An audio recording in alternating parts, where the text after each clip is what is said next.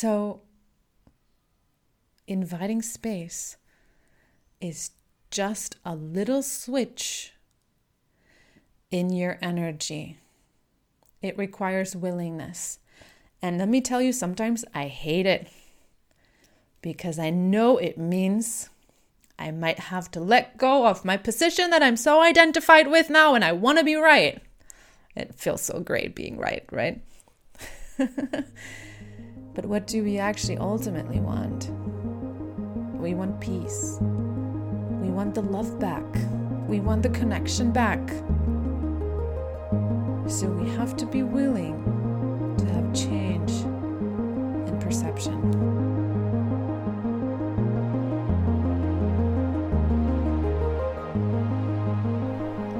Welcome to the Sound of You podcast. This is a space where we have inspiring, thoughtful conversations about the voice, about healthy self expression, and all things spirituality and personal growth. My name is Friederike. I am your host, and I am so excited that you're here. Let's get started.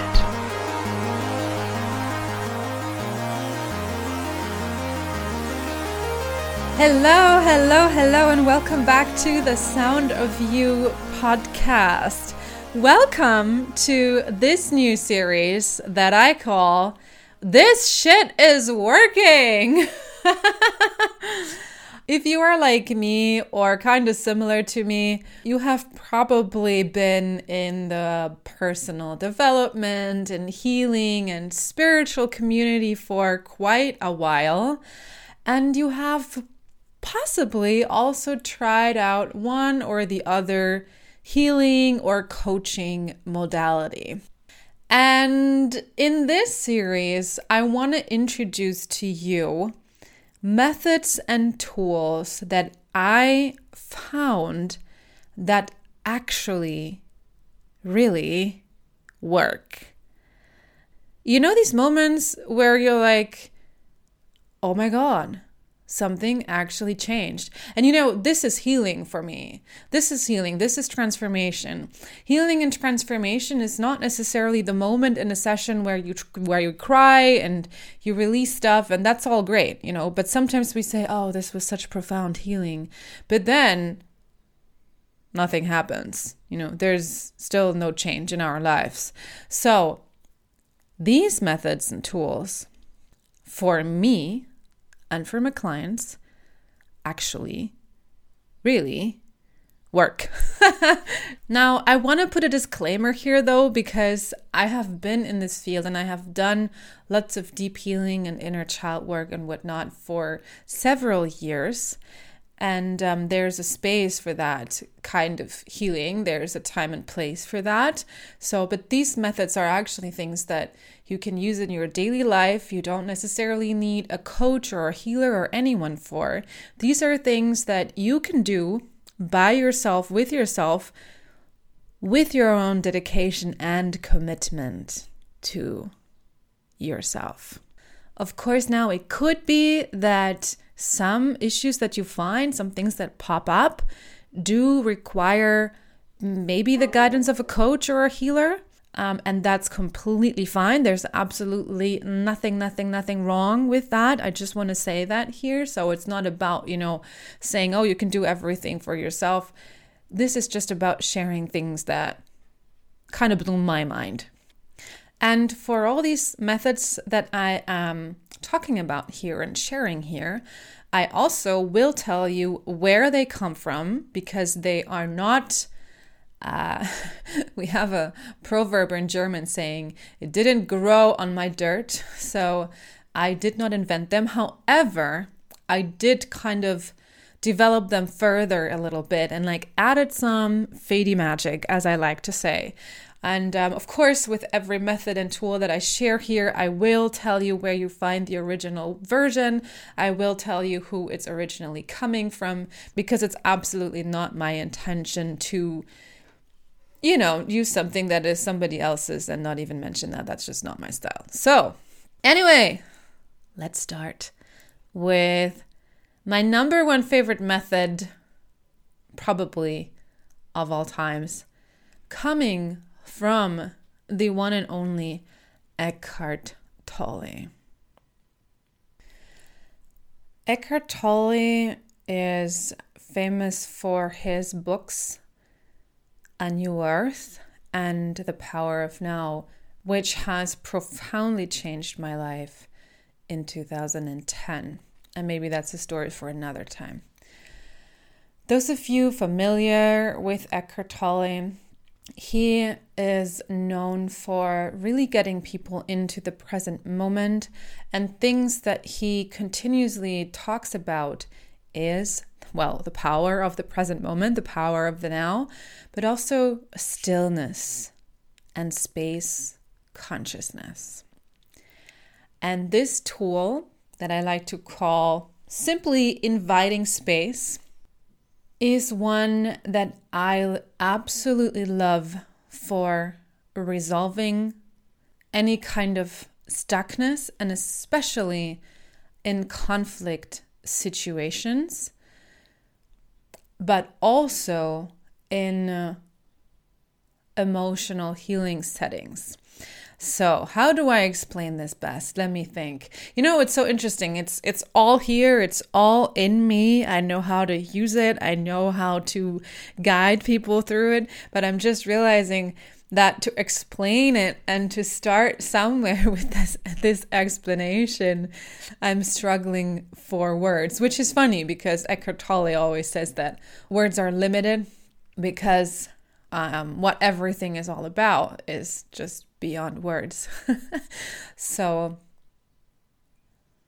let me start with this. You know that I work with the sound of my voice a lot through singing and channeling, and of course, the words that I speak to you, and also enabling you enabling people who come into my space, my space, to free their voices, you know, to um, especially discover their singing voices. And one of the things I love to point out is that in order for any sound to unfold, you need space if there is no space for the sound to be, and there is no sound. So you need space for sound to move. You need space for anything to move. And that's the whole trick. that's the whole point of this um, exercise, of this teaching, of this energy work, which it is in the end whenever there is a stuckness means there is contraction means there is density means that things cannot move things cannot unfold right and change requires movement change requires that this stuckness gets a chance to loosen up and move and unfold if you have a tension in your body, that's muscle contraction. And for that muscle contraction, in order to release, you need to give it space. You know, now there are different ways of doing that, but if you just think energetically and you imagine a lot of uh, atoms really, really close together, you know, and it's causing pain, there's contraction. It's like there's you can you know when you have these advertisements for for like um pain release creams and lotions then they always indicate they always show the pain points in the body with this like red light these red spots on your body. So imagine that you know as like all these contracted dense atoms together. Now imagine you could just create a little more space around that, and all the atoms would have a chance to move, and all the tension would have a chance to release, you know. And the movement that is possibly stuck there gets to flow. This is how release happens and change happens. Positive change happens. Now, going back from that muscle and atom analogy, I love using this tool. I love inviting space in conflict situations. Now, this is a tricky one if you are not used to it, and it requires letting go of ego. It requires being open to letting go of your own mental, emotional position that you are in in this moment. Because here's the thing what is conflict? Conflict is dense energy, is agitation that cannot really move and resolve. It wants to resolve, but it can't. You have, let's say there's two people, and both of them are identified with their position, meaning that you think you are right, you know, your emotions are important, and they are, they are, right? But that's what both people are thinking. I am right, you are wrong, or maybe even if I can understand your position, you know, that's a lot of you guys as well. A lot of you listening are like, yeah, I can understand the other one, but I first need to feel understood and felt in order to be able to find resolution here. Now, if two people are thinking, feeling the same thing, what happens? There's stuckness, there's no movement. You will even create more contraction, more density. Maybe you notice that sometimes when you are in a room where there's conflict, it almost feels like the air, there is tension in the air. So, inviting space is just a little switch in your energy. It requires willingness. And let me tell you, sometimes I hate it because I know it means I might have to let go of my position that I'm so identified with now and I want to be right. It feels so great being right, right? but what do we actually ultimately want? We want peace. We want the love back. We want the connection back. So we have to be willing to have a change in perception a change in energy. So here's what I do finally, right? exactly that, taking a breath. And no matter how identified I am, how, no matter how much I want to be right, I ask for space. I ask God, the universe, the force, I ask for space. I ask for space to be created. I ask for space within myself, within the other person, within the room. I ask for space. I ask for space. I ask for space.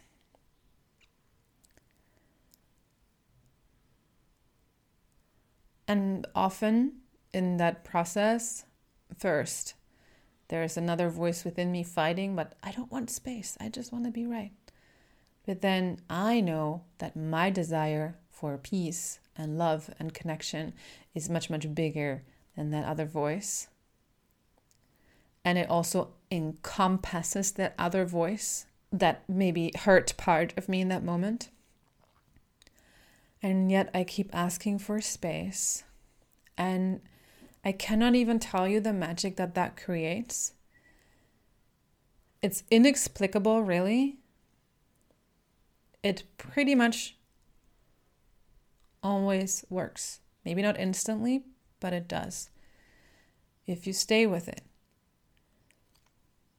Things happen like all of a sudden, maybe the other person in the conflict is going to say or do something that causes a release. Maybe it's just you cannot even name it, but all of a sudden, conversation starts happening again. All of a sudden, all of a sudden, there is a different movement.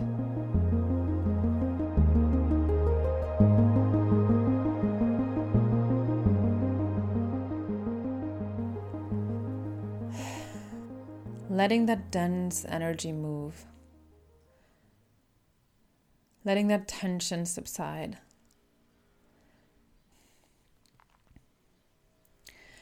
Another amazing scenario where you can use this tool is when you have emotional triggers with yourself, let's say, and you feel all of this emotion within yourself and all of that energy within you. There are certain things that we usually do when that happens. We'll feel through it. And what we do is we we start labeling. We will say, oh, This is sadness. This is grief. I feel this grief. I feel this anger. And immediately, what starts happening because we label it as such, our brain goes to work to find resolution, to be like, oh, maybe I need to do this to release that. Maybe I need to do that to release that. Or we go trace it back. Where does that come from? Oh, this is my mother wound again. Or, oh, this is my five year old again. Or, uh, this is abandonment again. And this is all, there's a place for that. What I mentioned in the beginning of this episode is there's a place for that kind of work. Absolutely. Absolutely. But it is not always required. What you also could do, instead of labeling what you are feeling, is you simply decide to be the space in which this movement within you occurs in that moment even to be a little curious. So instead of labeling this as sadness, as, as anger, as this, as that, you become a space, you create space, you invite space within yourself, and you become curious and say, Oh, where where am I feeling this? Not why, where? Oh, how does it feel like?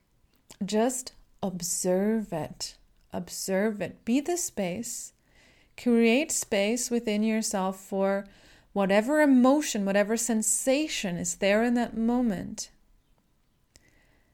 And again, it's magic, you guys.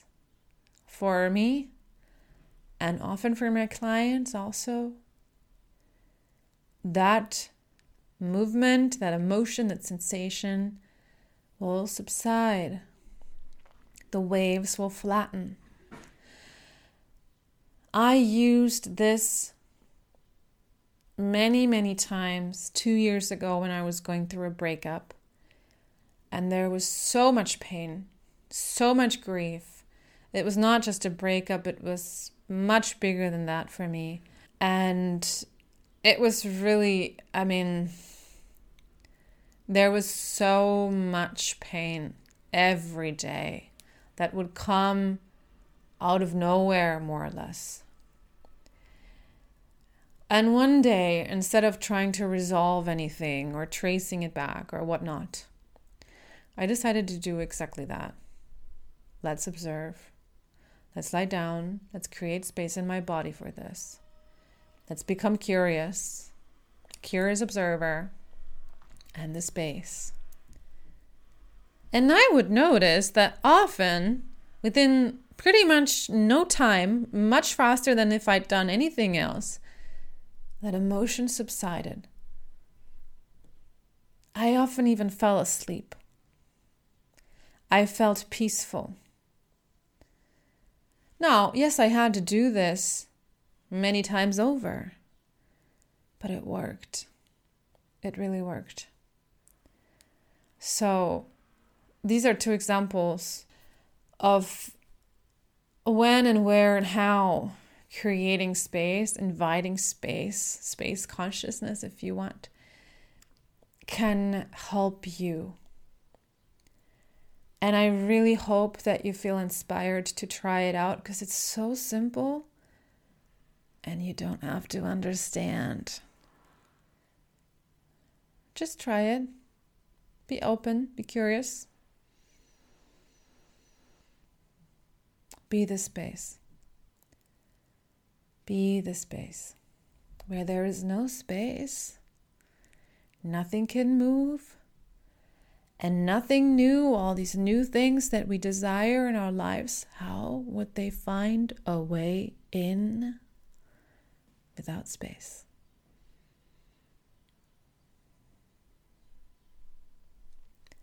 Have a beautiful day.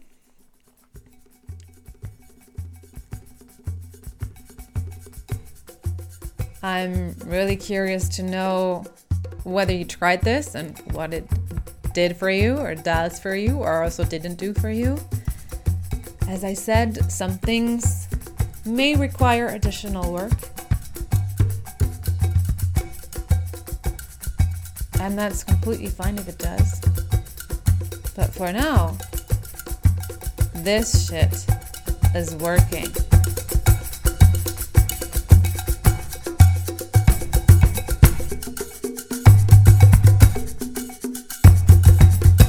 You just listened to the Sound of You podcast. And if you want to free your self expression, be confident in who you are, and release old junk that really doesn't serve you anymore, get in touch with me and join the tribe. Bless this world with the sound of you.